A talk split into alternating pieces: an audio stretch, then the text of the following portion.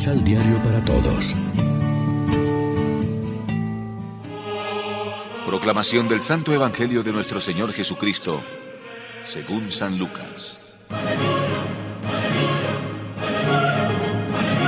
Después de esto, el Señor eligió a otros setenta y dos discípulos y los envió de dos en dos delante de él a todas las ciudades y lugares a donde él debía ir.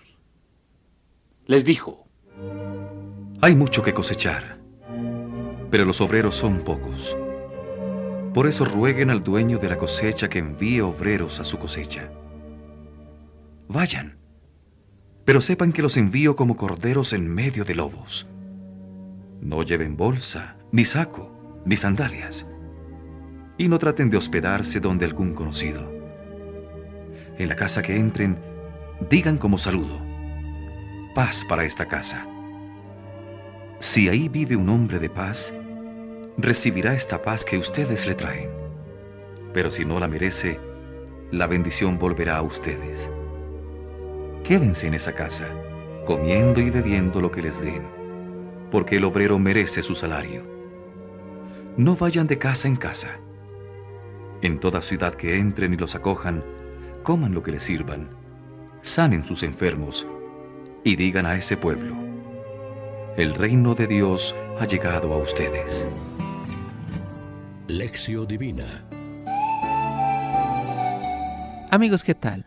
Hoy es miércoles 26 de enero. La iglesia se viste de blanco una vez más para celebrar la memoria de los santos Timoteo y Tito, obispos, y como siempre lo hacemos de la mano del pan de la palabra.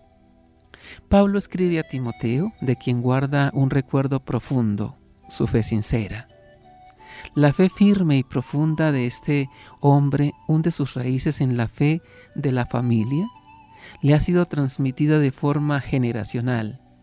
Es la fe de su abuela Loida y de su madre Eunice.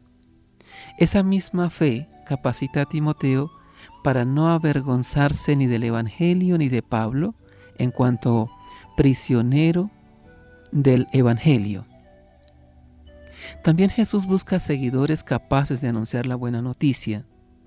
La fe de estos discípulos debe ser firme y sólida, pues son enviados a un mundo hostil, a una sociedad que más bien los rechazará, pero son a la vez portadores de buenas nuevas, de paz, de esperanza, de vida y justicia.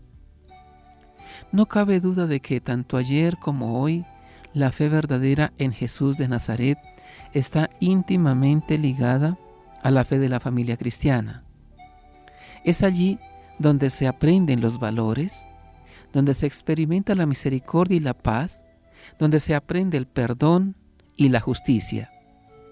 El anuncio del Evangelio implica necesariamente la experiencia de la comunidad, tanto mejor si ésta se fundamenta en la fe de la familia. El caso de Timoteo es único en la Biblia. Es de él de quien se da testimonio de una fe que tiene su origen en la fe de su abuela y de su madre. La experiencia de Dios sigue necesitando el testimonio familiar que sustente, de sentido a la fe personal y capacite para su vivencia comunitaria.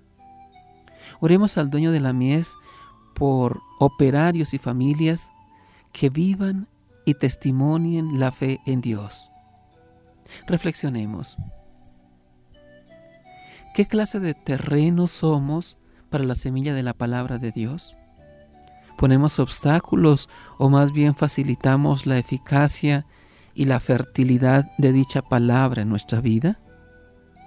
Oremos juntos. Haz de nosotros, Señor, el campo de tu sementera, la tierra buena y mullida, con tempero y profundidad, para que prenda, germine y grane la semilla del reino. Así nuestra vida escondida en Cristo como el grano en el surco, culminará en cosecha de eternidad. Amén. María, Reina de los Apóstoles, ruega por nosotros.